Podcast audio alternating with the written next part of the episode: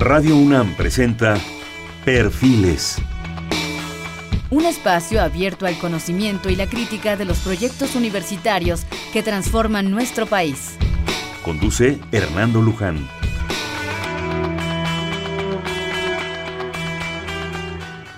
¿Qué tal? ¿Cómo están? Buenas noches. Estamos en Perfiles. Este es un espacio en donde conversar con las mujeres y los hombres que día a día forjan nuestra universidad. En esta ocasión tenemos pues el gusto de iniciar una nueva serie. Dentro del programa de perfiles, los días primero y tercer lunes de cada mes, el programa eh, será de la Coordinación de Humanidades con toda su riqueza y toda su amplitud. Estaremos hablando con sus investigadores, de sus institutos, de sus proyectos, de sus potencialidades. Entonces, estamos de celebración porque empezamos una nueva propuesta, una nueva época dentro de todo este programa. Y lo iniciamos en esta ocasión, un, programa muy interesante. Está con nosotros para ello eh, tres miembros importantes de la Coordinación de Humanidades. Desde luego está el doctor Domingo Alberto Vital Díaz. Él es doctor en letras por la Universidad de Hamburgo, en el área de hispanística, maestro en letras mexicanas y licenciado en lengua y literatura hispánicas, ambas por la UNAM. Como investigador adscrito al Seminario de Hermenéutica del Instituto de Investigaciones Filológicas, ha estudiado la obra de, de Rulfo Rilke, Borges, Neruda y García Márquez, entre otros. Dentro de diversas líneas teóricas como la teoría de la recepción, la hermenéutica, la literatura comparada, la pragmática de la comunicación literaria y la onomástica. Ha trabajado en el rescate de importantes textos de literatura mexicana, entre los que se incluyen algunos de los autores como Juan Rulfo y Victoriano Salado Álvarez. Imparte clases en la Facultad de Filosofía y Letras a nivel de licenciatura y posgrado. Publicado libros de investigación como El arriero en el Danubio, Recepción de Rulfo en el ámbito de la lengua alemán, 15 hipótesis sobre géneros, noticias sobre Rulfo, o un porfirista de siempre, Victoriano Salado Álvarez. También ha publicado textos de creación literaria como Teatro de Ángeles, Jardín Errante y Headhunters. Fue elegido director del Instituto de Investigaciones Filológicas de la Universidad Nacional de México en 2013, cargo que tuvo que abandonar para ocupar en diciembre del 2015 su actual responsabilidad, que es el de coordinador de humanidades en la propia UNAM. Bienvenido, muchísimas gracias. Muchas gracias, buenas noches Hernando. Está también con nosotros la, la, doctora María de Lourdes Alvarado Martínez Escobar. Ella es doctora en Historia por la Facultad de Filosofía y Letras de la Universidad Nacional Autónoma de México, grado que obtuvo en 2001 con mención honorífica, investigador de alto nivel. Eh, en el Instituto de Investigación sobre la Universidad y la Educación, el ISUE, profesora de la asignatura Educación y Cultura en México del siglo XIX en la Facultad de Filosofía y Letras de la UNAM. Sus principales líneas de investigación son Historia de la Universidad, de las instituciones de educación superior, los siglos XIX y XX. Educación Superior Femenina en México durante el mismo periodo.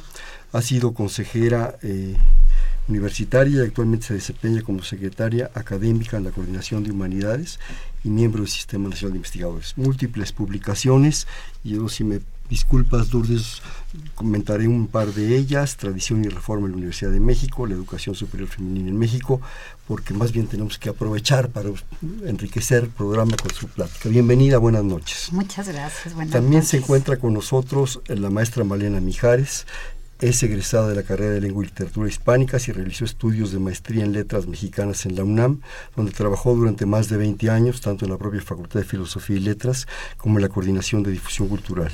Fue directora de Radio Universidad, directora de Literatura, se desempeñó como editora de los universitarios en su última época y editora de la revista de la Universidad de México.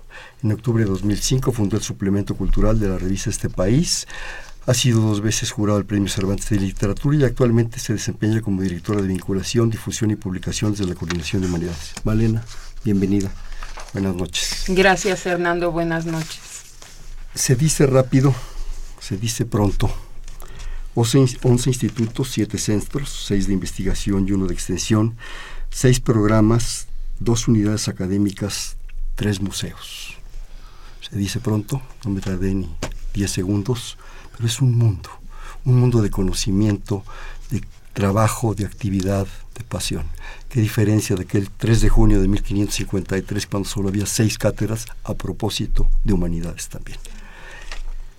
Es un mundo que tenemos que compartir con la gente, toda la universidad se lo debe ofrecer a la gente y bueno, para darnos algunas propuestas aquí están. Doctor Vital, por favor, La concepción, la idea, la coordinación de humanidades en esta nueva época con el señor rector Graue, ¿cómo la ve?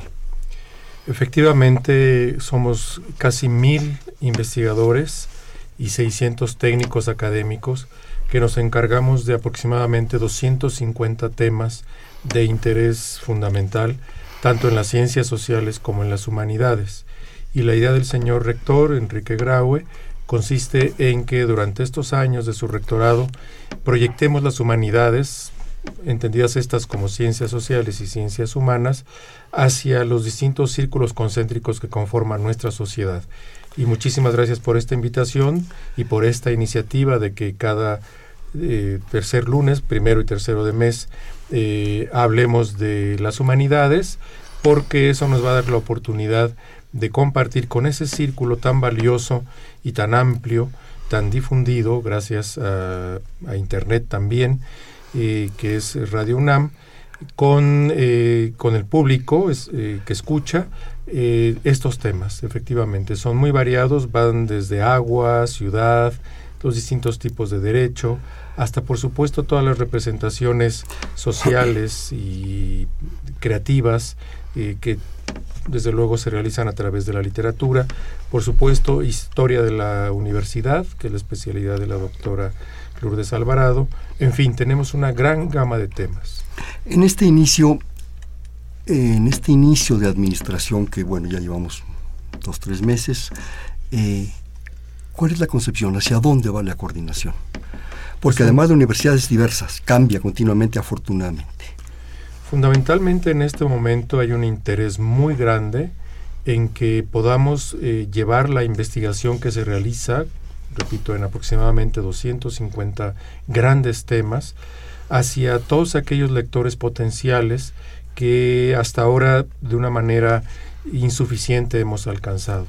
Y por otra parte hay un interés muy grande en eh, que, aquellas personas que toman decisiones fundamentales para nuestra vida cotidiana eh, se enteren de lo que se está investigando. Simplemente pensemos en todas las investigaciones que se hacen sobre la ciudad, sobre migración, inmigración interna en la propia ciudad. Muchos de nosotros somos migrantes internos en nuestra propia ciudad.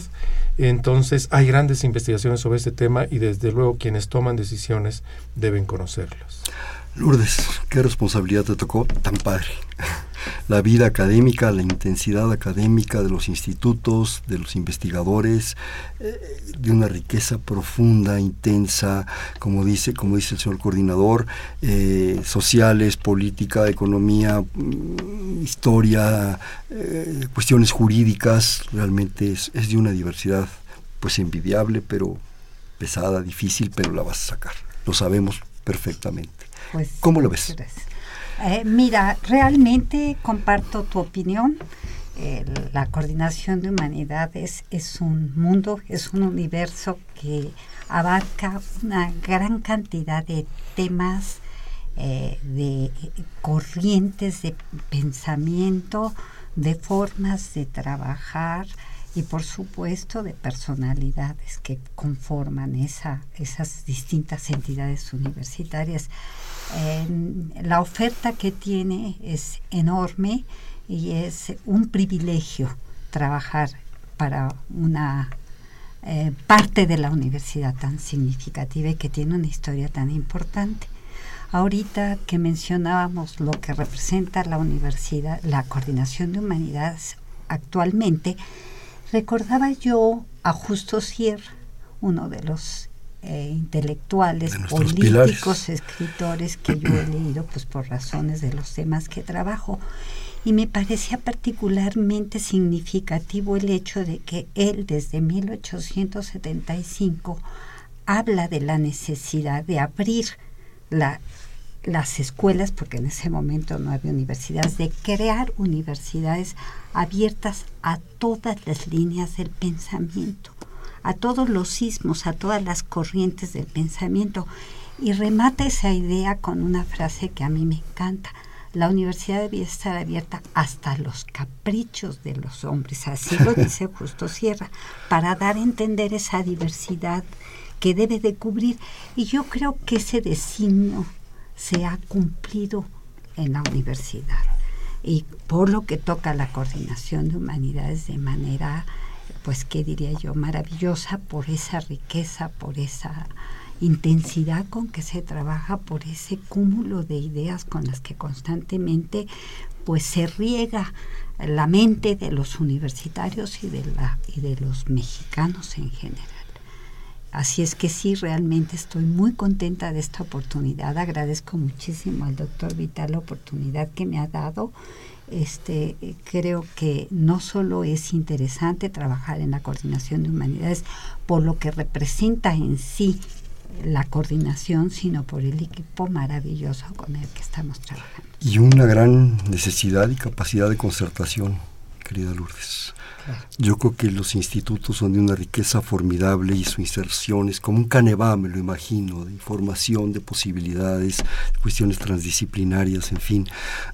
Por favor, si no tú me, me, corriges, si mal no recuerdo, justo cierra con esa gran visión, manda a don Rafael Altamira a Alemania a que vea cómo son los institutos alemanes y a don Ezequiel Chávez a Francia para ver cómo son los liceos. Pues manda Ezequiel Chávez a las universidades norteamericanas y a todo un ejército de intelectuales a distintas partes del mundo para que abrevara, para que vieran qué significaba eh, sus distintas entidades, sus distintas instituciones, colegios, de todas las variables, porque realmente en el porfiriato sí se llevó a cabo una gran obra educativa. Y yo creo que eso nos enriqueció y bueno, estamos cosechando ahora múltiples posibilidades. Bueno, lo principal es la creación de la Universidad Nacional en 1900. Con toda su dinámica, ¿verdad? Malena, te tocó en un momento dado enriquecernos con tu presencia, con la difusión, las publicaciones, tu mero mole, que podemos decir, ¿verdad? Yo creo que también en esa riqueza de la cual nos hablaba el señor coordinador de diversidad de institutos y de y, de investigadores, prácticamente un millar, más los jóvenes, más los técnicos académicos, la productividad, las posibilidades son inmensas. Gracias.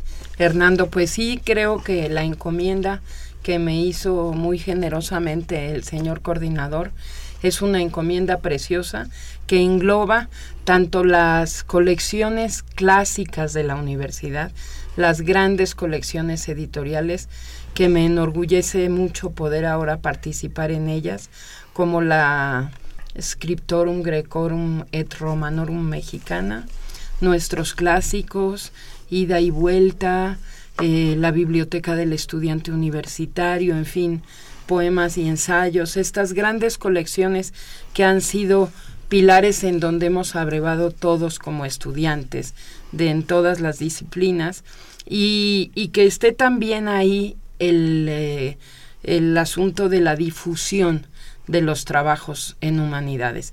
Tú estabas diciendo justamente eh, unos números que son apabullantes de cuántos institutos, centros, programas engloba la coordinación y eso traducido en los trabajos, en las investigaciones de las que hablaba el doctor Vital, es un mundo y es un mundo que hay que proyectar.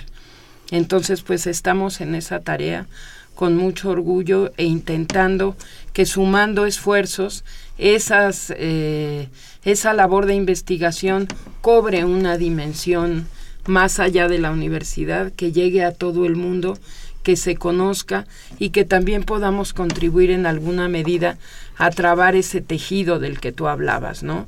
En la interdisciplina, en la en el trabajo de cohesión entre los distintos investigadores y también de cara a la sociedad, para que repercutan estos trabajos en la ciudadanía, en nuestros gobernantes, como señalaba muy bien el doctor Vital, que quienes toman las decisiones y donde, y donde se gestan, digamos, las grandes eh, determinaciones sobre la ciudad, sobre las formas de convivencia social, sobre políticas públicas, pues que estén conscientes de qué es lo que está haciendo la universidad, siempre en la vanguardia, como ha sido durante tantos años. ¿no? A lo largo de pues ya un buen de programas yo he defendido y lo sigo sosteniendo el punto de vista que la Universidad Nacional no está para resolver los problemas del país. Sería imposible. Pero sí está para dar los modelos decir, esto es lo que se puede hacer. Sería imposible, humanamente imposible resolverlo, pero sí dar los paradigmas, las propuestas, las ideas, con esa riqueza de conocimiento, con esas posibilidades de información, con eso que tenemos que rescatar de nuestros jóvenes, de nuestros grandes maestros, de los que están ahorita formándose. Yo creo que hay una posibilidad, un potencial impresionante. Es decir, aquí está, esto es lo que produce la universidad. Háganos caso. Háblenos. Ahí estamos. Yo creo que esa posibilidad es impresionante y la cantidad de conocimiento que puedes tú comunicar, darle a la gente, yo creo que puede sorprenderte a través de tus proyectos y tus programas, claro, con la anuencia de las autoridades y con el apoyo de, Lourdes en la parte académica, y creo que ser de una riqueza sorprendente y bueno, interferir en muchas cosas, producir, generar muchas ideas. No sé si quieras comentar. Sin duda, sin duda, Hernando. Y este programa tiene que ser una base, eh, precisamente como como decía el coordinador, pues te agradecemos mucho la iniciativa de poner este espacio en, en movimiento para los eh, proyectos de la coordinación de humanidades. Un programa que por otro lado es de la universidad y tiene también un compromiso desde su inicio con el área científica, porque a nosotros nos interesa mucho esta conexión entre las universidades y las ciencias. Finalmente, en las humanidades está el pilar del surgimiento de la universidad, como tú bien señalabas, desde la Real y Pontificia Universidad de México. Y eh, nos importa mucho también aprender de lo que han hecho los científicos a nivel de divulgación y sumarnos en, eh, en los puntos de contacto que todo esto puede tener. Yo creo que efectivamente la labor es mucha porque las investigaciones son muy importantes y están tocando muchas de ellas los temas centrales de los grandes problemas del país. Sí, yo creo que se puede aportar mucho en una interdisciplina o transdisciplina, en muchas, posibilidades. Comentaba yo ahora en la mañana, si me permiten decirlo, que invitamos para el siguiente programa y aprovecho la ocasión para decir que lunes 18 estará con nosotros el doctor Álvaro Matute, eh, ex miembro de la Junta de Gobierno, en fin, con una cantidad de palmarés muy importante, eh, hablando sobre. Eh, la historia de las ideas, y especialmente en humanidades. Y una, un comentario que salió ahí en esa plática tan cordial que me permitió tener con él, es que es muy importante toda la parte de ciencias, es muy importante toda la parte pragmática de resultados, en fin, todo ese estilo que se maneja, pero que sin los paradigmas, sin las propuestas, sin filosofía, sin todas esas posibilidades de las humanidades, estamos desvinculados, estamos abiertos. Sea, enriquezcámonos. Tenemos que hacer un proyecto conjunto y maestro, ¿qué, más podemos coincidir que eso? Yo creo que las humanidades deben dar mucha de la línea para muchas cosas. Y comentábamos, los grandes científicos han sido también grandes humanistas y muchas veces grandes artistas. Doctor Vital, iba a comentar algo. Sí, eh, gracias por darme la palabra. Eh, yo pienso que hay que añadir que también estamos pensando en nuestra, mm, nuestro subsistema de humanidades en eh, realizar investigación de punta, investigación de frontera. Eh, estamos empezando a reflexionar sobre la idea de ahí donde somos autoridad mundial. Hay temas en los que la Universidad Nacional Autónoma de México ocupa un lugar preponderante a nivel mundial, en otros casos a nivel eh, latinoamericano y en otros casos a nivel nacional. En todo caso, eh, generamos conceptos y en algunos casos, más que generarlos, por ejemplo el concepto de derechos humanos, que ahora es muy importante, eh, los adaptamos a México, es decir, un concepto universal que nace en algún momento, en algún lugar del mundo, también se tiene que adaptar a la realidad mexicana. Entonces, esas son tareas que concretan lo que usted acaba de decir, Hernando, de que eh, sin las humanidades, sin sus paradigmas, sin sus parámetros, resulta muy difícil eh, sacar adelante la sociedad contemporánea porque no se la comprende. Entonces, la construcción de redes eh, conceptuales, la construcción de modelos, de análisis también son muy importantes. Por ejemplo, en el subsistema de humanidades, nosotros, una investigadora nuestra, ha creado un modelo para cómo analizar la, eh, la sintaxis histórica, la, la, gramática de las lenguas a lo largo del tiempo. Y otro aspecto importante es que, por ejemplo, también el subsistema se está haciendo la historia de la literatura mexicana. En ese sentido, eh, ese es uno de los temas, es natural, es obvio que así sea, donde somos autoridad mundial, nos corresponde ser los máximos especialistas, si bien no los únicos, en literatura mexicana. Y lo mismo se va a emprender la tarea de hacer la historia del arte mexicano.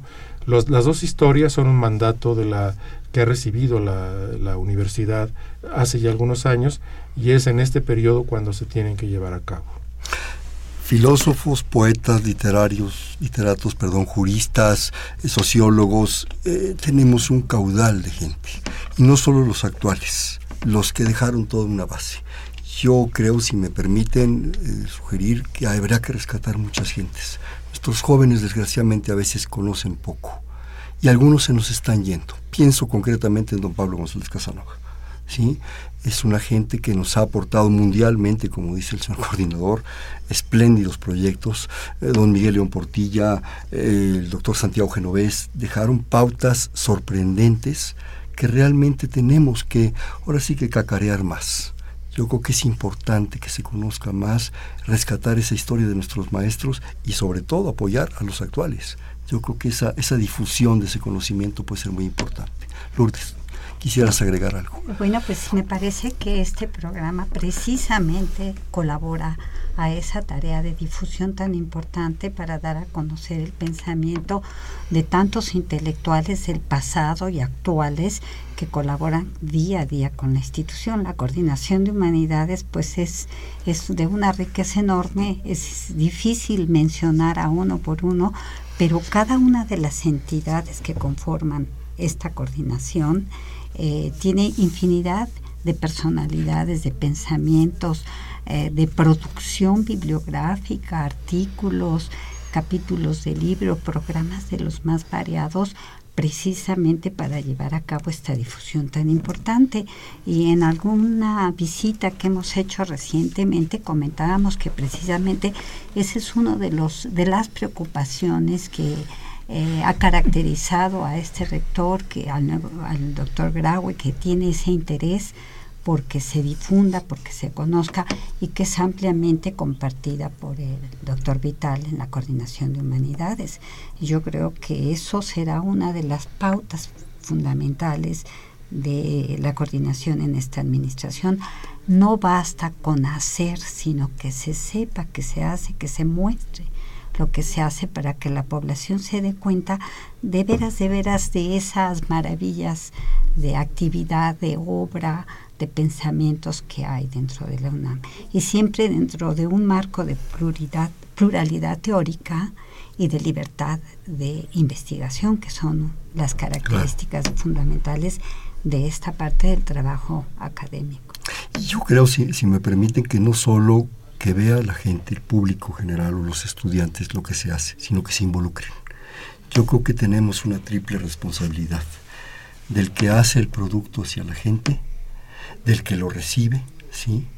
y del que en un momento dado es como un interlocutor, haciendo pequeños esfuerzos como esta difusión para que en un momento dado todo esto se entrelace, involucremos a la gente. Tenemos que involucrar a la gente en esa propuesta, en esa idea de conocimiento. Malena. Pues justamente, Hernando, eh, la encomienda del coordinador tiene que ver con eso, con una vinculación eh, en la dirección a mi cargo, el nombre lo indica, tenemos que vincularnos y que hacer difusión de los trabajos eh, que se realizan en el subsistema. Eso implica también, como tú señalas muy bien, a los estudiantes, es decir, acercar los trabajos de la investigación en su universidad, acercarlos también a la docencia y que los estudiantes puedan sentir como cercanas esas investigaciones. Ahí hay toda una labor que hacer más allá de las meras publicaciones. Tenemos que crear mecanismos tenemos que generar plataformas de encuentro en la red ahora hay pues muchas posibilidades no de tener una página eh, más vital más cercana en donde los estudiantes y jóvenes sean eh, eh, los primeros receptores, porque estas cosas, pues sin duda, de la tecnología nos llevan antes que nada a la juventud y que ahí se empiecen a generar relaciones de cercanía, que los investigadores en momentos aterricen sus investigaciones en proyectos muy concretos, talleres diplomados, eh, revistas, cosas en donde estemos pensando en el público general, más allá de en esta comunidad, digamos, de alto nivel académico, que, que es la que está hiperespecializada que es muy importante su trabajo de excelencia, pero que tenemos que aterrizarlo. ¿no? Sí. Decía Rosario Castellanos, nuestra Rosario, que nuestra juventud es plena de latencias y raíces laboriosas como el junco. Tenemos en la universidad la responsabilidad de prácticamente 120 mil jóvenes entre prepas y CCHs en los 14 planteles, aparte las incorporadas. Y yo creo que eh, esta es una gran oportunidad de los jóvenes para enfrentar ordenadamente, organizadamente los grandes problemas integrales de la cultura contemporánea y que es necesario con la gran aportación de las humanidades y las ciencias sociales reformar, enriquecer, reinventar, adecuar nuevos tiempos, nuevos retos. Yo creo que el problema eh, de ofrecerle conocimiento y cultura a nuestros jóvenes, esos niños que están entre los bueno, ya no niños, ya quien es niño, ¿verdad? Entre los 13, 14 años y hasta que entran a la licenciatura es fundamental. En ese sentido, señor coordinador, ¿qué se ha pensado, qué se ha percibido para estos jóvenes bachilleres y también de las escuelas incorporadas? Yo quisiera, antes de responder esa pregunta, decir muy claramente que desde mi punto de vista hay por lo menos cinco grandes tipos de ciencias. Las ciencias exactas, las ciencias de la salud, las ciencias biológicas, las ciencias sociales y las ciencias humanas. En ese sentido, ¿qué entiendo yo por ciencia? Finalmente una actitud ante el conocimiento y una esa actitud es una actitud humilde, es una actitud de eh, entrega, búsqueda y entrega de resultados y eh, presentación de esos resultados de manera que resulte claro que, estamos, eh, que hemos investigado con mucha seriedad. En ese sentido hay diferencias evidentemente en todas estas ciencias, pero yo destacaría también y rescataría para las ciencias, el, eh, para, las, para, para, las humanidades, el concepto de ciencias. Y en este contexto, esto que acabo de decir me permite responder la pregunta en el sentido de que la primera cosa que les debemos dar a los jóvenes es el rigor con que trabajamos. Esos modelos que nuestro país necesita muchísimo, eh, son lo primero que le podemos aportar al país, y especialmente a nuestros jóvenes. Ya de manera más concreta, y en esto puede abundar también Malena, tenemos una eh, colección que yo inicié como director de Filológicas y que ahora también forma parte de la coordinación, que es una colección específicamente pensada para eh, niños y adolescentes y jóvenes antes de la universidad y eh, la especialista Lilian Álvarez me confirma que esta colección, que se llama Shopna, que en una lengua maya quiere decir Casa de la Lectura, es la primera colección de nuestra universidad específicamente destinada a niños y adolescentes y jóvenes preuniversitarios. En ese sentido, entonces, con esta colección muy concreta, eh, estamos intentando acercarnos a los jóvenes, empezando también por nuestro propio bachillerato, iniciación universitaria, pero también esa población que mañana regresa a, las aulas de más de 26 millones de niños y adolescentes. Es una población importantísima y tenemos que acercarnos a ellas. Hay un déficit muy grande de eh, colecciones y de libros específicamente para todos los temas que son fundamentales y que tienen que llegar a las distintas edades. Qué gran propuesta, qué gran inicio. De veras, congratulamos porque, porque eh, se generen esas propuestas, esas ideas, esas colecciones, hacen mucha falta y yo creo que eso dará pauta posteriormente, ya me estoy adelantando, para posteriores experiencias, para posteriores posibilidades que permitan a otros niveles y en otros contextos ofrecer esa riqueza de, información que, que nos va a ir enriqueciendo. Yo espero que salga para ya empezarla a leer. Ya, yo ya estoy grandecito, pero sí me gustaría también. Lourdes, ¿algo que agregar a todo esto de los bachilleratos? Bueno, me parece muy importante en este tema. La coordinación de humanidades tiene muchos programas que están vinculados a la, al trabajo cotidiano y uno de ellos está como muy directamente relacionado con la preocupación que acabas de plantear, jóvenes a la investigación, que precisamente se vincula con jóvenes de, prepara, de bachillerato ya sea del sistema Escuela Nacional Preparatoria o CCH, es magnífico porque es una manera de, de conducir a un grupo de jóvenes de cualquiera de los dos sistemas a las distintas entidades universitarias. Los jóvenes se quedan realmente admirados, sorprendidos, felices de ver que es la universidad, están no solo del área, de, no solo visitan entidades del área de humanidades, sino también del área de las ciencias naturales.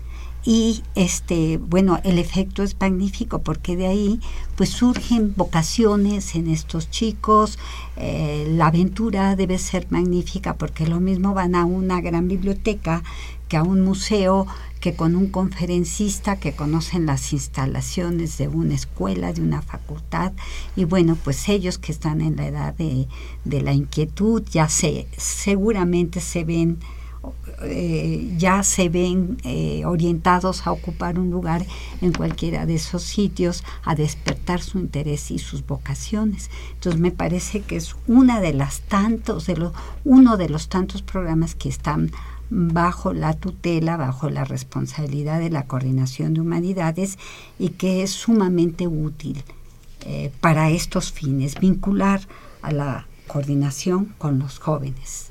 Yo creo que uno de los grandes privilegios es conocer la universidad desde adentro.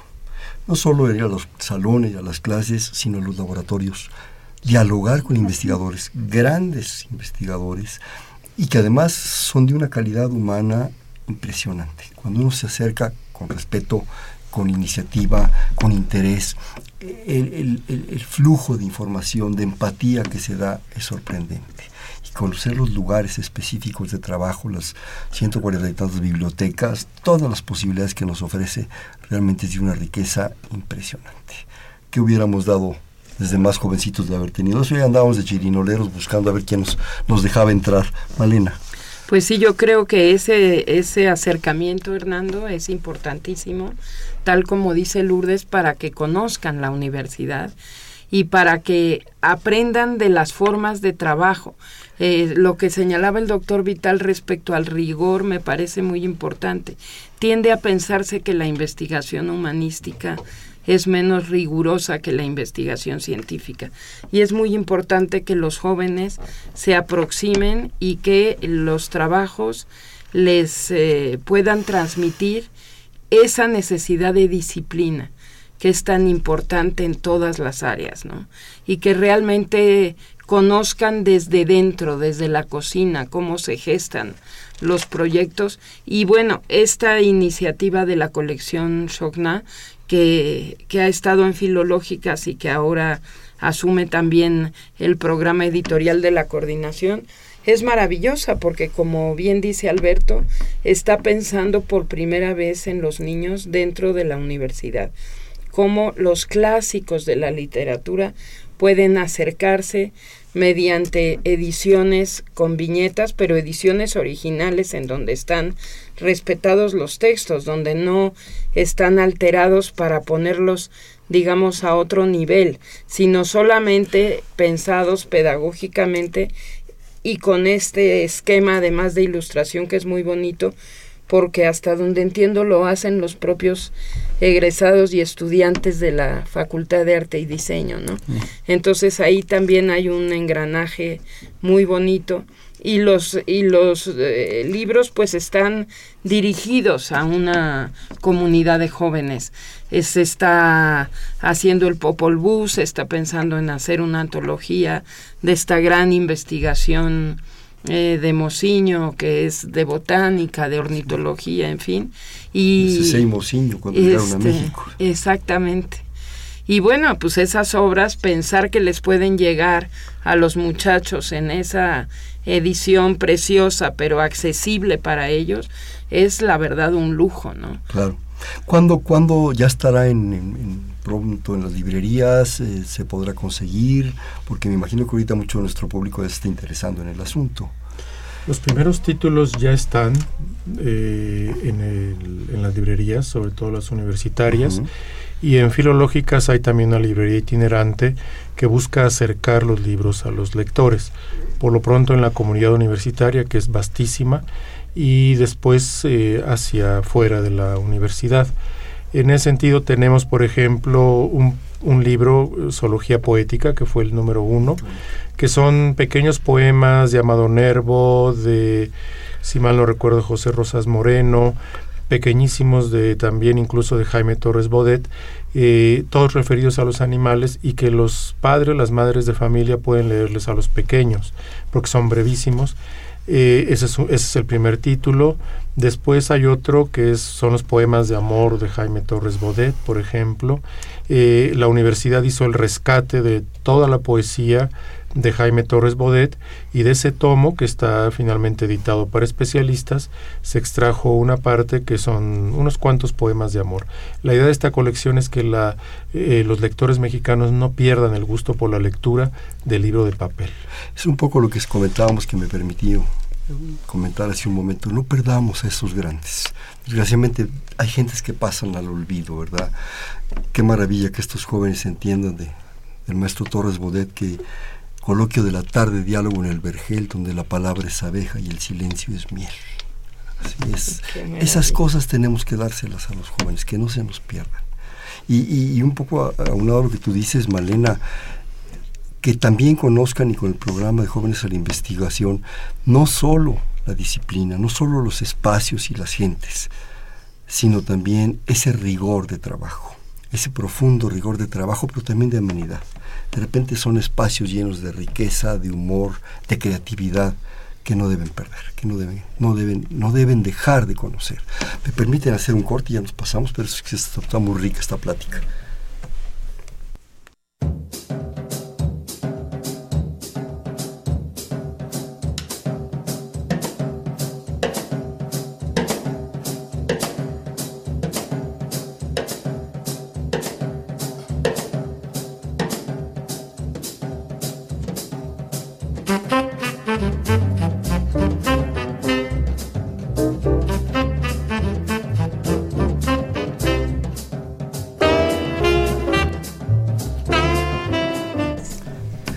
¿Cómo están? Buenas noches. Estamos en Perfiles, un espacio en donde conversar con las mujeres y los hombres que día a día forjan nuestra universidad.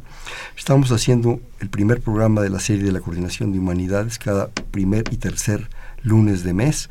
En esta ocasión tenemos el gusto de tener al doctor Domingo Alberto Vital Díaz, coordinador de Humanidades, y a la doctora María de Lourdes Alvarado Martínez Escobar, secretaria académica, y a la maestra Malena Mijares, encargada de vinculación, difusión, publicaciones y muchas cosas más, Malena, porque conociéndote no te vas a detener. Gracias, Hernando. Lourdes, nos comentabas que querías un poco hablar de, becas, ¿quieres empezar tú? ¿Quieres que el, coordinador haga algún comentario o después, sí, por favor? Bueno, la coordinación de humanidades, como hemos mencionado en varias ocasiones en esta plática, es sumamente rica tiene distintos proyectos, yo diría que para todas las necesidades, para todos los intereses, y uno de ellos muy importante, pues orientado ya a jóvenes postdoctorantes, son las becas que otorga para estancias postdoctorales. Estas becas se otorgan por un año con la posibilidad que se eh, vuelvan a dar un segundo año. Eh, en esta ocasión, en el semestre 2015-2, en el segundo semestre de 2015, que se otorgaron un total de 67 becas, de las cuales 26 eh, son, renovaciones, pero son 41 becas nuevas. Esto habla también del mm, crecimiento de, de, este programa y de las solicitudes que que son cada vez más y que además son de distintas partes de la República, la gente que viene, las personas que la solicitan, pero también del exterior. Por ejemplo, tenemos eh, personas, postdoctorantes españoles, italianos, ingleses, brasileños, chilenos, argentinos, colombianos, rusos, o lo que quiere decir que la coordinación de esta y de otras maneras abarca muy distintos espacios, muy distintos intereses y siempre orientados a formar mejor los cuadros académicos, a enriquecerse con la contribución de, de postdoctorantes, ya es gente formada que viene a trabajar, que tiene un proyecto, que pasa por una serie de requisitos y que finalmente se mantiene un año trabajando bajo la tutela pues de un académico pues ya de prestigio dentro de la universidad y hay una retroalimentación entre unos y otros. Esto me parece importantísimo destacarlo, pues por lo que representa tanto para esa población de jóvenes como para la propia universidad y como para las universidades a los que ellos finalmente van a retornar. Algunas veces los absorbe el propio sistema, la propia universidad, cuando sus temas son particularmente interesantes y llenan huecos en las distintas entidades. Otras, bueno, pues ellos terminan y se regresan a sus países o a sus lugares de origen. Pero es un programa realmente muy importante que hay que destacar, entre otros motivos. Claro, de repente me, me, haces pensar, Lourdes, que es una situación de refrescarse doblemente. Ellos vienen a refrescarnos con visiones, con ideas, con propuestas desde Rusia, desde Alemania, desde Portugal, de no sé, de todos estos espacios de Latinoamérica, y ellos cuando se llegan a regresar van a ir refrescados a aportar cosas, a ver una visión pues, muy sui generis de México. No, podemos negar que este país tiene, tiene algo, tiene lo suyo, ¿no? Ya Einstein no lo diría, ¿verdad? Y yo creo que van y refrescan a esa gente con sus posibilidades y sus propuestas. Qué bonita propuesta, qué bonito, bonito programa. Pero yo quisiera que el coordinador nos comentara algo. Solo añadiría esto, eh, que los, hay una restricción a los eh, becarios postdoctorales, a, a, los aspirantes, y es que no pueden hacer su, su postdoctorado en la misma entidad eh, donde hicieron su doctorado. ¿Por qué? Porque esta restricción para que se fomente la interdisciplina, para que ellos eh, busquen en este refrescarse, en este abrir horizontes, busquen en otras disciplinas un complemento a lo que ya saben. Desde luego pueden ser eh, disciplinas muy cercanas como historia, literatura, por ejemplo, lingüística y filosofía, pero finalmente tienen que ser distintas. Y en ese sentido, entonces, eh, otro de los grandes temas contemporáneos es la interdisciplina. Tenemos uno de los siete centros, es un centro que se llama de investigaciones en ciencias eh, interdisciplinarias en ciencias y humanidades, y entonces tenemos ahí en nuestro propio subsistema eh, la cuestión de acercarnos, de vincularnos. Y es un desafío muy grande, por ejemplo, de los jóvenes investigadores de ese centro, el doctor Giancarlo Delgado, eh, estudia nanotecnología, por ejemplo. Entonces los vínculos con eh, las otras áreas de la universidad, sobre todo con el gran subsistema de la investigación científica, están puestos y son posibles, son perfectamente posibles y hay un interés también del señor rector en que podamos vincular, fortalecer más esa, esos vínculos. Claro, interesante. Este, hemos hablado a lo largo de este prácticamente tres cuartas partes del programa, mucho del asunto de eh, las aportaciones, la idea de, los, de la coordinación a sus propios estudiantes, a, fin, a, maestros, en fin, todo esto que hemos dicho. Pero yo creo que también la aportación de las humanidades y las ciencias sociales hacia el público general es fundamental. Yo creo que ahí hay un, un caldo de cultivo impresionante que a lo mejor en, en otro contexto y en otro nivel, se puede aportar a la sociedad muchísimas cosas, muchísimas posibilidades. Eh, yo creo que eh, yo percibo, si me permiten, tres, tres momentos en, esta, en este vínculo hacia la sociedad. Primero, fomentar la apreciación pública de las humanidades y las ciencias sociales. Segundo, apoyar la comprensión pública de las humanidades y las ciencias sociales. Y tercero, actuar a través de las humanidades y de las ciencias sociales con una gran responsabilidad social del país, para el país. La aportación es muy importante que se haga tecnología, eh, petróleo, en fin, pero volvemos a lo que hablábamos hace un momento. Yo creo que la sociedad, el común de los mortales, a veces eh, en los mercados, en fin, todo esto, los griegos nos decían hay que voltear a los mercados, ¿sí? Tenemos que enseñarles historia, literatura, poesía. Villaurrutia cuando circulaba por la Escuela Nacional Preparatoria deshojaba libros. Dicen, ¿por qué rompes un libro? Y porque tengo la esperanza de que algún joven recoja un poema y o se, o se aficione a la poesía o sea poeta. Yo creo que eso, esa responsabilidad social tiene que ser muy, muy importante. No sé, señor coordinador, si quisiera comentar algo a esto.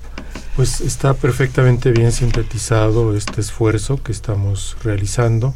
Me da mucho gusto de que así se perciba y pues vamos a empeñarnos muchísimo en que se logren, se alcancen logros muy concretos. También la vinculación con universidades de otras partes del mundo. Hoy tuvimos la visita del rector de la Universidad Mohamed V de Rabat, de Marruecos, y el embajador de México en eh, Marruecos, el doctor Andrés Ordóñez, eh, insiste mucho en que, por ejemplo, son dos países hermanos que se dan la espalda, que no se conocen suficientemente y esas visiones geoestratégicas, geopolíticas, eh, también son muy importantes que nosotros las aportemos desde el mundo académico. Es decir, Marruecos, que es un país interesante en sí mismo, pero también con relación al mundo árabe, es un islamismo bastante amable, es el islamismo más cordial y más abierto en el mundo actual, al mismo tiempo es la puerta de entrada a África y en ese sentido entonces eh, es muy interesante tener la oportunidad desde las humanidades, desde la coordinación de humanidades, de tener estos encuentros que son tan enriquecedores tan refrescantes como decíamos hace un momento. Sí, efectivamente. Lourdes, Malena, quisieran agregar algo a esto, por favor.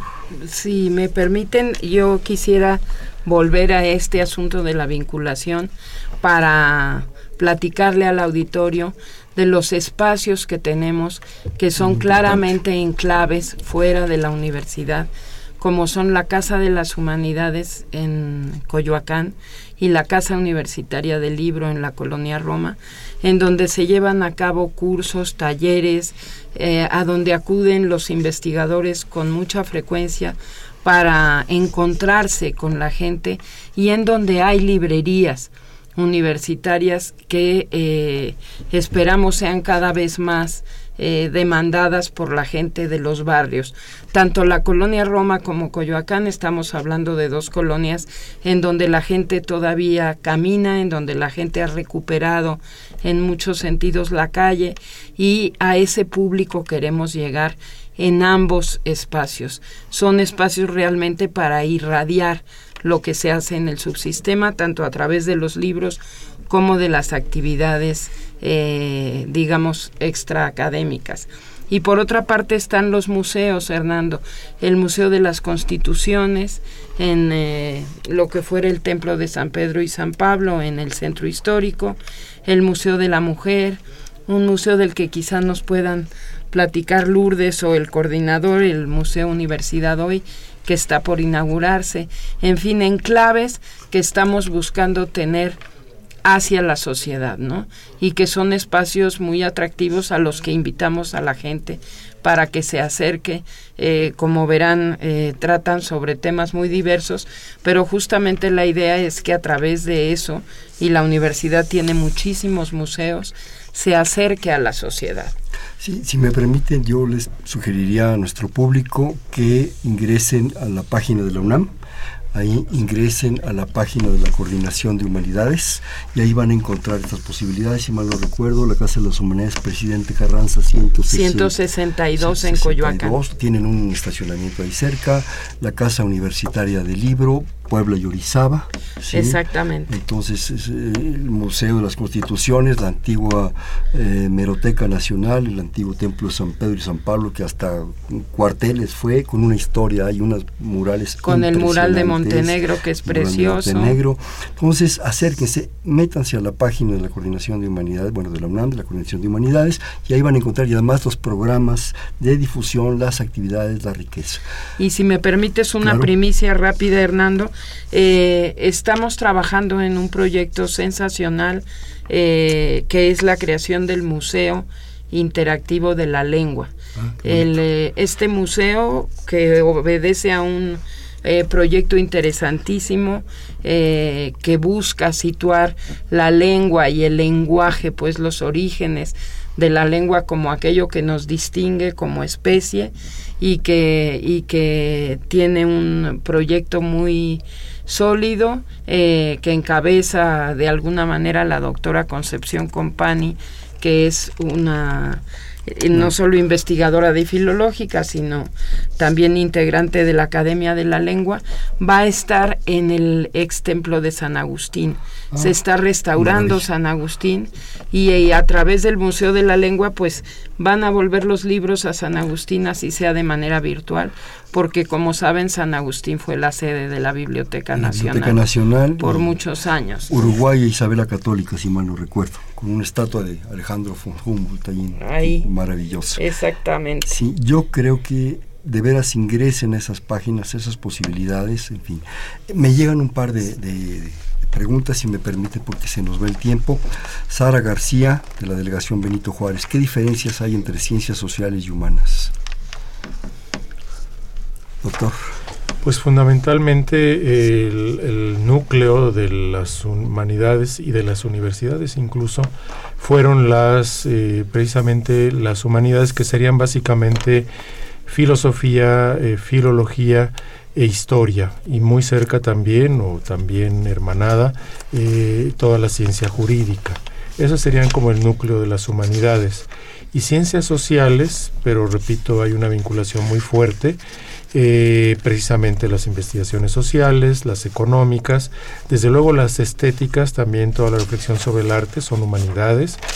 Y finalmente, yo diría que lo fundamental es que eh, las ciencias sociales en lo básico se encargan de fenómenos colectivos en general y eh, las ciencias humanas ven eh, a realizaciones concretas, únicas, individuales, como las obras de arte. ¿no? Pero vemos que esta definición meramente operativa pues de inmediato tiene que enfrentarse al hecho de que, claro, muchas creaciones individuales tienen que ver con la sociedad y muchas creaciones sociales también son producto de individuos concretos. En ese sentido, entonces, están muy vinculadas. Y nos habla también la señora Hilda de San Román desde Toluca. Es muy interesante los proyectos y labor de los invitados. Siempre nos escucha el programa, le agradecemos mucho. Los libros que han mencionado ya están a la venta, supongo que es la colección. Sí, efectivamente, y de hecho tal vez Malena nos puede hablar de también de la librería que está en la Casa de las Humanidades, ¿no? Puede ser una buena sí, Los libros están a la venta en las librerías universitarias, como señaló el doctor Vital. Los libros que hasta ahora han salido de la serie, hay muchos otros en proceso, pero eh, muy en concreto, la librería que está en la Casa de las Humanidades justo en Presidente Carranza 162. Es una librería donde se pueden encontrar todas las grandes eh, colecciones de la universidad. No es suficientemente amplia como para que esté todo el acervo eh, libresco de la propia coordinación de humanidades que es inmenso. Normalmente las librerías de la UNAM en general pues son buenos lugares para ir a buscar nuestros libros, pero sí en la librería de la Casa de las Humanidades estamos procurando que estén las colecciones del programa editorial. Allí se pueden dirigir. desgraciadamente me queda un par de minutos. La otra posibilidad es encargar tamales y nos seguimos. Ustedes dirán. y un atolito, un atolito, ¿verdad? De chocolate, un champurrado. Este, una breve conclusión de cada uno, doctor. Pues nuevamente mi agradecimiento Hernando y, mis mejores augurios para este esta serie que se inaugura. Estoy seguro de que a partir del próximo día 18, con la presencia emérita del doctor Álvaro Matute. Eh, vas a tener invitados de altísimo nivel que van a dar eh, esto que hemos dado como una nuez, como una semilla, ellos lo van a desarrollar, ellos y ellas, eh, en una serie de temas interesantísimo. Entonces yo resumiría en que hay mucho que hablar desde las ciencias sociales y las ciencias humanas o las humanidades. Lourdes. Bueno, como historiadora que soy, siempre me remito al pasado. La coordinación de humanidades nace en 1945. Es un momento de crisis de la sociedad, del mundo, de México también. Eh, no es casual. Creo que ahorita estamos viviendo también eh, un momento muy difícil y creo que nuevamente se debe de apostar a las humanidades. Y la coordinación de humanidades tiene muchas rutas, muchas ofertas, muchas soluciones. La riqueza que tiene esa parte de la universidad la hemos expresado en esta sesión, en esta plática. Y bueno, pues creo que esa sería la idea que me gustaría destacar para Gracias. Malena. Gracias, pues yo también sumarme al agradecimiento, Hernando, no solo por la invitación de hoy, sino por la iniciativa que, nos ofreces de que este programa cada 15 días sea uno de los canales de diálogo con el público. Creo que todo esto que ha planteado el coordinador y que ha subrayado Lourdes en términos de la importancia de la investigación y de la labor académica del subsistema va a tener sentido a través de las casas, de los museos, de los programas, de los puentes como este, los talleres, los diplomados que podamos organizar y los libros, desde luego, que sean todos puentes de diálogo con la gente. Ese es el, el eh, principal interés para la proyección del trabajo, vincularnos con la sociedad. Y este es uno de los espacios de diálogo, sin duda, que muchísimo apreciamos de veras. Este es su espacio, desde luego. Eh, ahorita mucho y en relación sobre todo lo que dice Lourdes, eh, que yo recuerde la última vez que se utilizó este lema de la vieja, de la Real y Pontificia Universidad, fue cuando los 400 años quedó grabada en esa, en esa, en esa medalla simbólica que se dio en esa ocasión, estamos hablando de 1951. Perdón mi latín, dice, Novus Niji Nacitur Ordo. Para mí comienza un nuevo orden de las cosas. ¿Qué mejor que esto? Yo creo que desgraciadamente es algo que también se ha perdido, tenemos que rescatarlo, para mí comienza un nuevo orden de las cosas.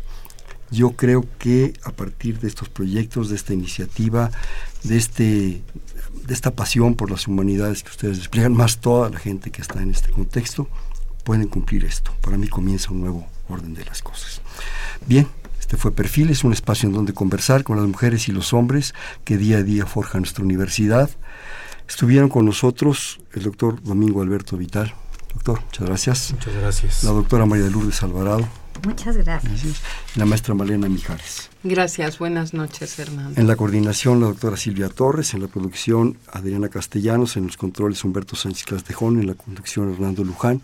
Perfiles, un espacio en donde conversar con las mujeres y los hombres que día a día forjan nuestra universidad. Gracias, buenas noches.